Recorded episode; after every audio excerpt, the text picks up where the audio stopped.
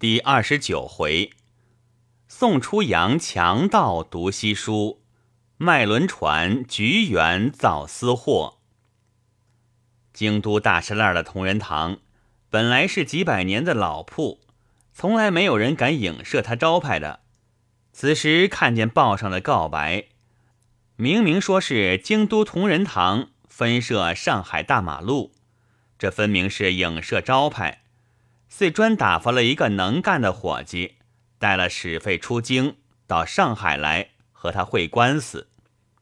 这伙计寄到上海之后，心想不要把他冒冒失失的一告，他其中怕别有因由，而且明人不做暗事，我就明告诉了他要告，他也没奈我何。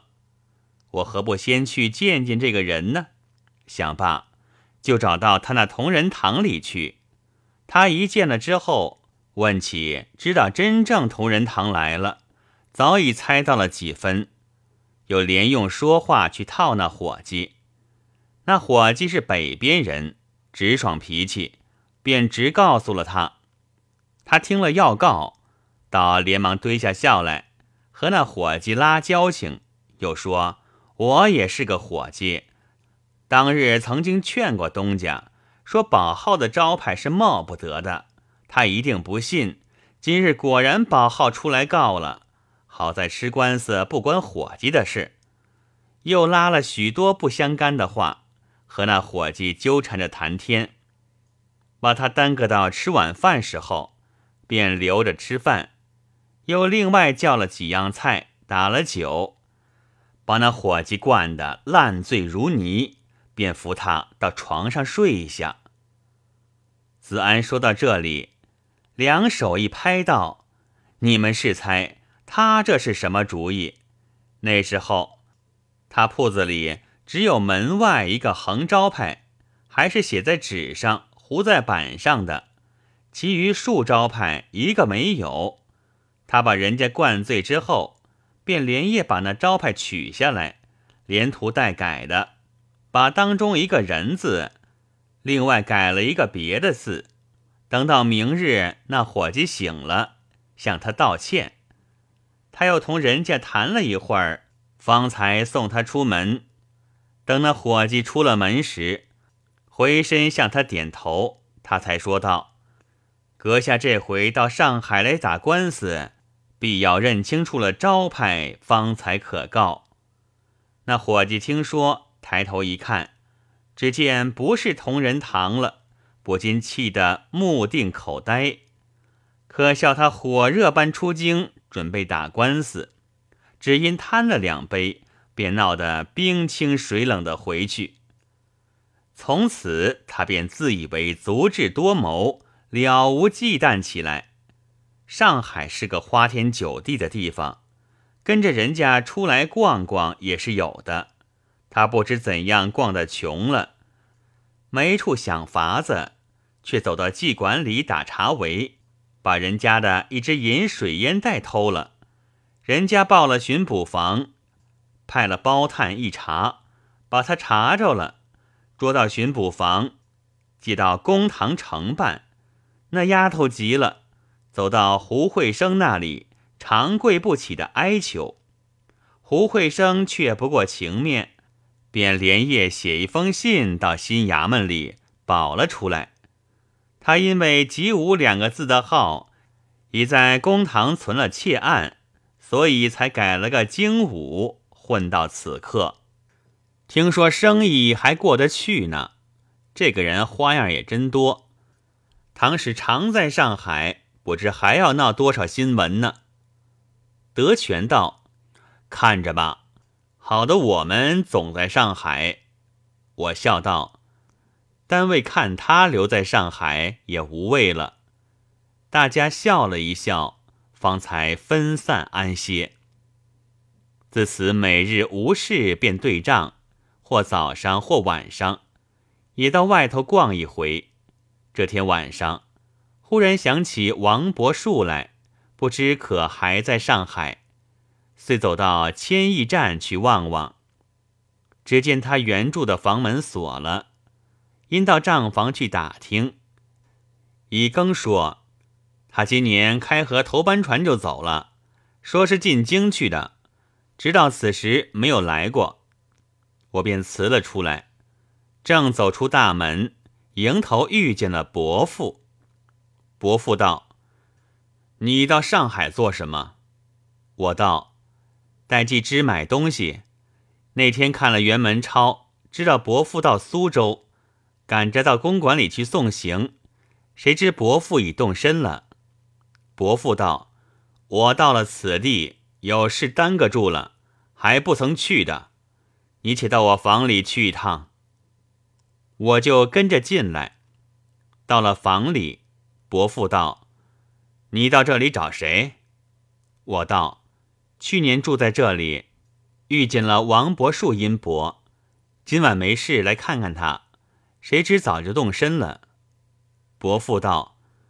我们虽是亲戚，然而这个人尖酸刻薄，你可少亲近他。你想，放着县城的官不做，却跑来贩书，成了个什么样了？我道：“这是府台要撤他的任，他才告病的。”伯父道：“撤任也是他自取的，谁叫他批评上司？我问你。”我们家里有一个小名叫土儿的，你记得这个人吗？我道记得，年纪小，却同伯父一辈的，我们都叫他小七叔。伯父道是哪一房的？我道是老十房的，到了侄儿这一辈，刚刚出府。我父亲才出门的那一年，伯父回家乡去，还逗他玩呢。伯父道。他不知怎么也跑到上海来了，在某洋行里，那洋行的买办是我认得的，告诉了我，我没有去看他，我不过这么告诉你一声罢了，不必去找他。家里出来的人是惹不得的。正说话时，只见一个人拿进一张条子来，却是把字写在红纸背面的。伯父看了。便对那人道：“知道了。”又对我道：“你先去吧，我也有事要出去。”我便回到字号里，只见德全也才回来。我问道：“今天有半天没见呢，有什么贵事？”德全叹口气道：“送我的一个社亲到公司船上，跑了一次吴淞。”我道：“出洋吗？”德全道：“正是出洋读书呢。”我道：“出洋读书是一件好事，又何必叹气呢？”德全道：“小孩子不长进，真是没法儿。这送他出洋读书也是无可奈何的。”我道：“这也奇了，这有什么无可奈何的事？既是小孩子不长进，也就不必送他去读书了。”德全道：“这件事说出来，真是出人意外。社亲是在上海做买办的，多了几个钱，多讨了几房姬妾，生的儿子有七八个，从小都是骄纵的，所以没有一个好好的学的成人。但是这一个最坏，才上了十三四岁，便学的吃喝嫖赌无所不为了，在家里还时时闯祸。”他老子恼了，把他锁起来，锁了几个月。他的娘带他讨情放了，他得放之后就一去不回。他老子倒也罢了，说只当没有生这个孽障。有一夜，无端被强盗明火执仗的抢了进来，一个个都是涂了面的，抢了好几千银子的东西，临走还放了一把火。亏得救得快，没有烧着。事后开了尸单，报了官，不久就捉住了两个强盗，当堂供出那为首的来。你道是谁？就是他这个儿子。他老子知道了，气得一个要死，自己当官消了案，把他找了回来，要亲手杀他，被多少人劝住了，又把他锁起来。然而终究不是可以长监不放的，于是想出法子来，送他出洋去。我道：“这种人，只怕就是出洋也学不好的了。”德全道：“谁还承望他学好？只当把他撵走了吧。”子安道：“方才我有个必友从贵州回来的，我谈起买如意的事，他说有一只很别致的，只怕大江南北的玉器店找不出一个来，除非是人家家藏的，可以有一两个。”我问是什么的，子安道：“东西已经送来了，不妨拿来大家看看，猜是什么东西。”于是取出一个纸匣来，打开一看，这东西颜色很红，内中有几条冰裂纹，不是珊瑚，也不是玛瑙，拿起来一照，却是透明的。这东西好像常常看见，却一时说不出它的名来。子安笑道：“这是雄精雕的。”这才大家明白了。我问价钱，子安道：“便宜的很，只怕东家嫌它太贱了。”我道：“只要东西人家没有的，这倒不妨。”子安道：“要不是透明的，只要几吊钱。他这是透明的，来价是三十吊钱光景。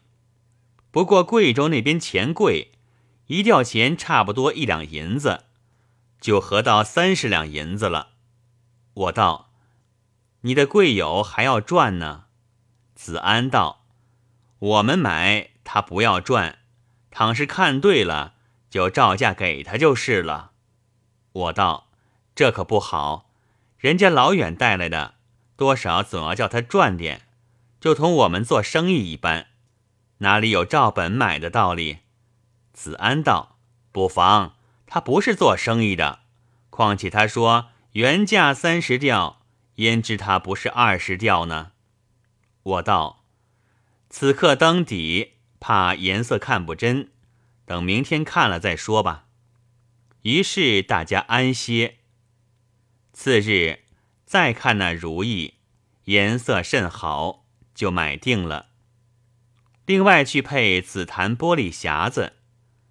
只是那小轮船一时没处买，德全道：“且等后天礼拜，我有个朋友说有这个东西要送来看，或者也可以同那如意一般捞一个便宜货。”我问是哪里的朋友，德全道：“是一个制造局画图的学生，他自己画了图，便到机器厂里叫那些工匠带他做起来的。”我道：“工匠们都有正经公事的，怎么肯带他做这玩意儿东西？”德全道：“他并不是一口气做成功的，今天做一件，明天做一件，都做了来，他自己装配上的。这天我就到某洋行去见那远房叔叔，谈起了家里一切事情，方知道自我动身之后。”非但没有修理祠堂，并把祠内的东西都拿出去卖。起先还是偷着做，后来竟是张明叫住的了。我不觉叹了口气，道：“倒是我们出门的眼底里干净。”叔叔道：“可不是吗？我母亲因为你去年回去办事很有点见地，说是到底出门历练的好。”姑娘们一个人出了一次门，就把志气练出来了。恰好这里买办，我们沾点亲，写信问了他，得他允了就来，也是回避那般人的意思。此刻不过在这里闲住着，只当学生意，看将来罢了。我道：“可有钱用吗？”叔叔道：“才到了几天，还不曾知道。”谈了一会儿，方才别去。我心中暗想：我伯父是什么意思？家里的人一概不招接，真是莫名其用心之所在，还要叫我不理他，这才奇怪呢。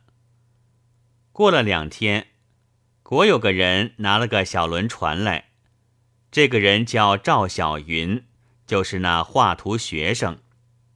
看他那小轮船时，却是油漆的崭新，是长江船的式子，船里的机器都被上面装的仓房、望台等件盖住。这仓房、望台又都是活动的，可以拿起来。就是这船的一个盖就是了，做的十分灵巧。又点火试过，机器也极灵动。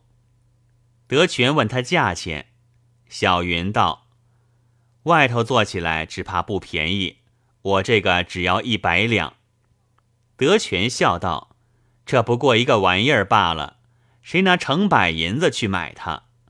小云道：“这也难说。”你肯出多少呢？德全道：“我不过偶然高兴要买一个玩玩，要是二三十块钱，我就买了它。多可出不起，也犯不着。”我见德全这般说，便知道他不曾说是我买的，索性走开了，等他去说。过了一会儿，那赵小云走了，我问德全说的怎样。德全道：“他检定了一百元，我没有还他实价，由他摆在这里吧。他说去去就来。我道：发昌那个旧的不堪，并且机器一切都露在外面的，也还要一百元呢。德全道：这个不同，人家的是下了本钱做的，他这个是拿了皇上家的钱，吃了皇上家的饭。”教会了他本事，他却用了皇上家的工料做了这个私货来换钱，不应该杀他点价吗？我道：照这样做起私货来还了得？德全道：岂单这个？去年外国新到了一种纸卷烟的机器，小巧的很，卖两块钱一个。他们局里的人买了一个回去，后来局里做出来。总有二三千个呢，拿着到处去送人，去也做得好，同外国来的一样。不过就是壳子上不曾镀镍。我问什么叫镀镍，德全道：据说镍是中国没有的，外国名字叫 nickel。中国译化学书的时候便译成一个镍字，所有小字名中阳灯等件。都是镀上这个东西，中国人不知，一切都说它是镀银的，哪里有许多银子去镀呢？其实我看云南白铜就是这个东西，不然广州琼州离洞的铜一定是的。我道，铜只怕没有那么亮。德全笑道：“那是镀了之后擦亮的，你看元宝。”又何尝是亮的呢？我道，做了三千个私货，照市价算就是六千洋钱，还了得吗？德全道，岂止这个？有一回局里的总办想了一件东西，照插鸾架的架子一样缩小了，做了一个铜架子插笔，不到几时。何局一百多委员私事的公事桌上，没有一个没有这个东西的，已经一百多了。还有他们家里呢，还有做了送人的呢。后来闹到外面铜匠店，仿着样子也做出来了，要卖四五百钱一个呢。其余切菜刀、劈柴刀、勺子，总而言之，是铜铁东西，是局里人用的。没有一件不是私货。其实一个人做一把刀、一个勺子是有限的很，然而积少成多，这笔账就难算了。何况更是历年如此呢？私货之外，还有一个偷。说到这里，只见赵小云又匆匆走来道：“你到底出什么价钱啊？”德全道。你到底在减多少呢？小云道：“爸爸，八十元吧。”德全道：“不必多说了，你要肯卖时，拿四十元去。”小云道：“我已经捡了个对成，你还要折半，好狠呀！”德全道：“其实多了，我买不起。”小云道：“其实讲交情呢，应该送给你，只是我今天等着用。这样吧，你给我六十元，这二十元算我借的，将来还你。”德全道：“借是借，买价是买价，不能混的。你要拿五十元去吧，恰好有一张现成的票子。”说罢。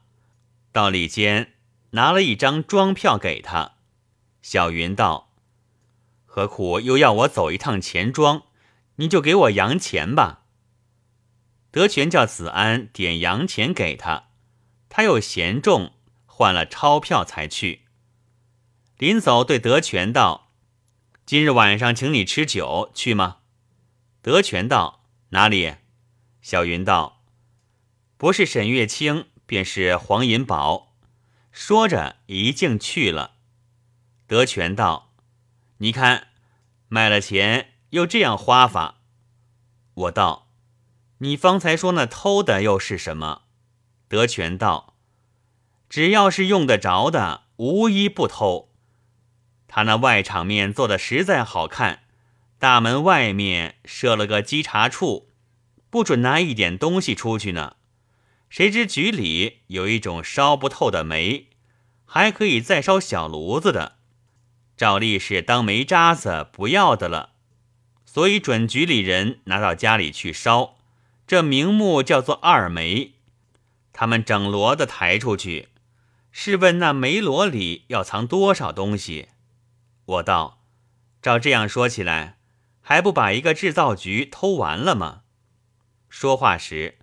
我又把那轮船揭开细看，德全道：“今日礼拜，我们写个条子，请一炉来估估这个价到底值了多少。”我道：“好极，好极。”于是写了条子去请，一会儿到了，正是要知真价值，须似眼明人，不知估得多少价值。且待下回再记。